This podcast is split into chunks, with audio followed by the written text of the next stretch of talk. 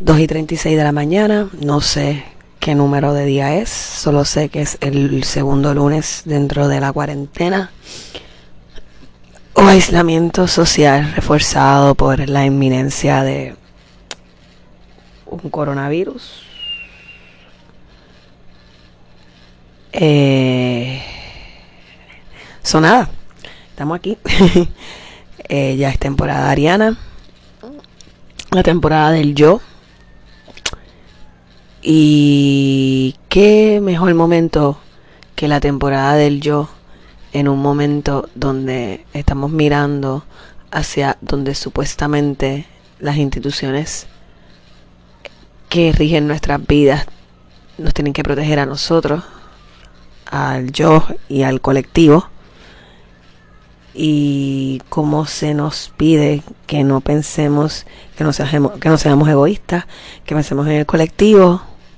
Sin embargo, ¿cómo podemos pensar en un colectivo si ni siquiera estamos en contacto con lo que constituye el yo? con lo que constituye el, explorar lo que son los miedos, eh, en lugar de querer racionalizar las emociones, permitirnos sentirlas. Eh, esto es más importante de lo que se podría dar porque si nosotros no conocemos, no me voy a ir en el viaje de que si no te quieres tú nadie te va a querer porque eso no es lo que estoy hablando. Pero si tú no tienes una conciencia, una intención de conocerte y darle nombre y apellido a lo que tú sientes, no vamos a poder comunicar adecuadamente nuestras necesidades. Y no vamos a poder entender de dónde vienen esas necesidades. Y no vamos a poder abordar nuestros miedos, y esa es la que hay. Y pues, sabemos que vivimos en un sistema donde se, se la intención es que no, bebé, no, voy a no puedo escuchar, estoy grabando. ¿Tienes que irte allá o yo me voy para allá? Porque estoy grabando y no se escucha. Si quieres, vete con Alina, chequeate. Bueno, es que tienes, vas vete al cuarto tuyo. No, yo voy, yo termino rápido. Así que, pues, como estaba diciendo, como es un sistema que, que promueve que todo sea tan aislado, tan en núcleos aparte, o sea, supuestamente todo lo hacemos por un bien común, pero la, la verdad nos dividen en cédulas, en células, en corillos, como lo que está pasando ahora con lo del aislamiento. Dice que en nombre de una protección a una ciudadanía vulnerable, que lo más gracioso es que es vulnerable porque el sistema la ha llevado ahí, a la vulnerabilidad. Así que el sistema nos está pidiendo que nos hagamos responsables por algo que por, por una por algo que ellos han jodido y si los rejodemos es nuestra culpa. O sea, esto es el sueño mojado de toda corporación, de todo todo organismo neoliberal, de todas estas mierdas que han reído sobre nuestras vidas donde los poderes se sacuden las manos después que crean un despingue al hacernos pensar que están para nosotros. Y tú sabes, nos podemos ir en los debates de qué es la que hay, pero una de las razones por las cuales yo hice este podcast es porque entendía que por las razones que fuera, por mis conocimientos, o las razones que fuera, yo tenía una manera de poder este, ver las relaciones entre diversos detalles y elementos de la vida institucionalmente hablando, opresiones, bla, bla, bla, bla. Y, y, parte de lo que yo he hecho en el año y medio, casi dos años haciendo este podcast, es instando a la gente a ver más allá. Y esto no es un momento, en este momento no voy a dejar de decir lo mismo. ¿Sabes? Es bien importante que, que, ¿sabes? Que entendamos y procesamos lo que es el miedo y el temor y que entendamos las decisiones que tomamos a consecuencia del miedo y las decisiones que permitimos que tomen por nosotras por el miedo. Y es algo tan sencillo como lo que estoy diciendo. tenemos que proteger a la población que en gran medida es vulnerable porque los poderes las han hecho vulnerables.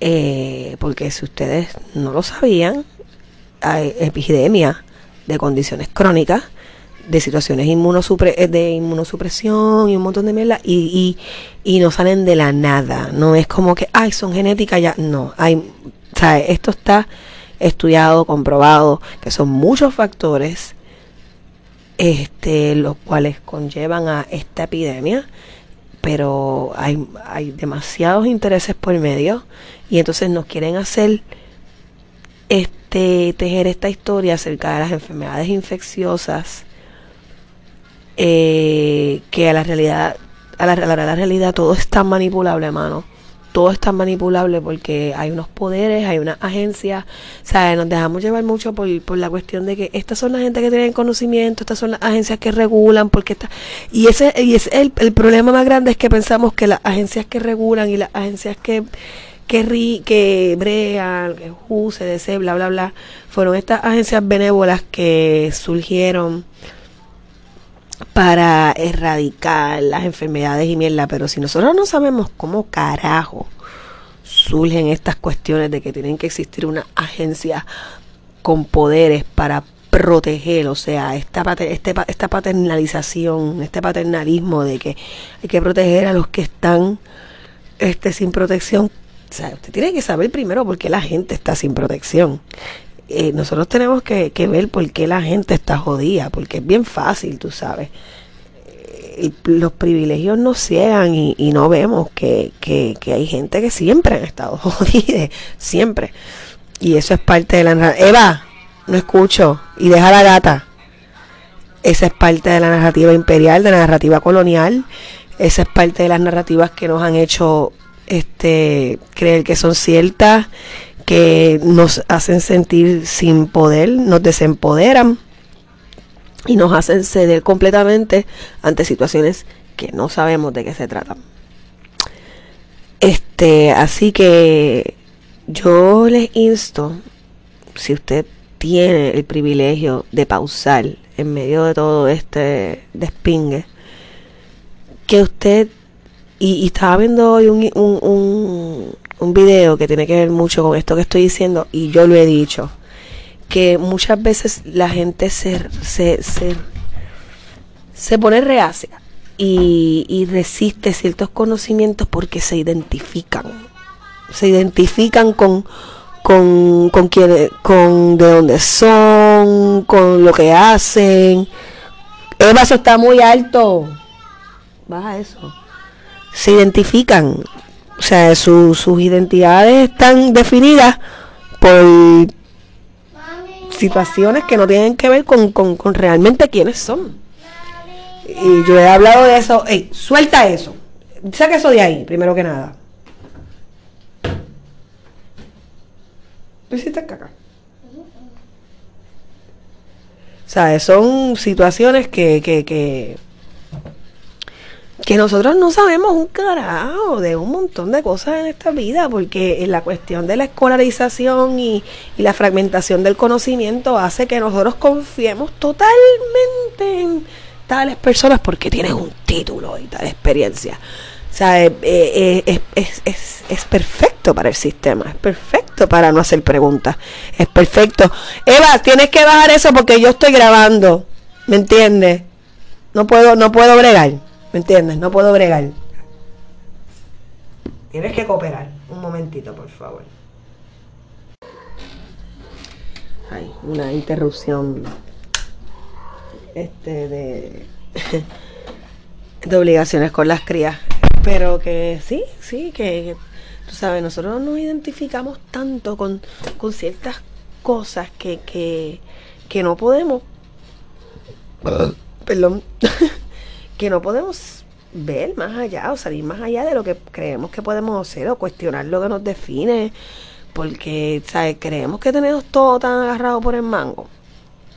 Si nos agarramos de estas identificaciones, si nos agarramos de la credibilidad que la credibilidad que nos puede dar tal persona, necesitamos que alguien nos dé contestaciones claras de ciertas cosas, pero ni siquiera sabemos qué es lo que estamos pidiendo Así que sí, es muy, es muy interesante lo que se está dando. Si lo ves desde esa perspectiva, claro, nos ponemos a pensar, este, pues, las vidas en riesgo, pero tenemos que hacer el esfuerzo de que sí, tenemos que bregar con, con esta situación de que hay unas crisis de salud que no solamente se limitan al coronavirus pero hay que empezar a, a, cuestionar, a cuestionar, a salir de, de la burbuja en la cual nos tienen todo el tiempo. ¿Sabes? Coño, mano, Facebook está censurando. O están censurando y la gente dice, no, porque eso es para que no tenga la información correcta. Porque se creen que la gente va a salir corriendo a las calles si dan una información incorrecta. Hombre, no. O sea, la gente no es tan pendeja. Y si hay que hacerlo en un momento dado, hay que ver por qué, pero la gente no es tan pendeja. La gente, tú sabes, solamente quieren saber porque hay un montón de huecos en un montón de, cosas que están pasando. Y la gente quiere saber y también hay gente que siempre ha sabido. Y pues, esa es la que hay. ¿Sabes? Hay que, hay que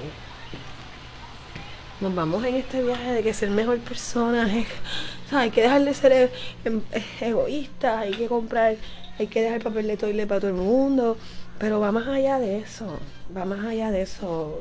La, la verdadera empatía este, se atreve a salir de la zona de confort y ver qué es lo que pasa con otras vidas, porque hay gente que tiene dificultades que no las tenemos nosotros este, educarnos al respecto, educarnos, educarnos, educarnos y, crear nuevas maneras de comunicarnos y, tejer argumentos y, tú sabes, entender que hay conversaciones más complejas que hacen falta, pero que detrás de esas conversaciones complejas hay mucha simplicidad, lo que necesitamos. Así que nada, yo me imagino que con toda esta cuarentena y todas estas cosas voy a hacer a poder tener un ritmo de creación si es que no me dejo llevar por, por los issues emocionales, que también es totalmente válido. Pero pues, aquí estamos y, recuerden, hay que ver quién eres para poder entender todo lo que está alrededor. Besitos. Saludable temporada de Aries. Bienvenidos al año nuevo zodiacal vamos a, ¿cómo se dice? Vamos a aplicar todo lo que hemos recopilado en el año anterior. Saturno entró a Acuario, como un taste de lo que es Saturno en Acuario, que va a tener que ver con las estructuras y el colectivo, y la libertad y los derechos. Este, Urano en Tauro dando más su camba, revolución terrestre todavía los planetas en Capricornio. Y pues, Aries Season, mucha acción. Dembow, dembow. bye bye.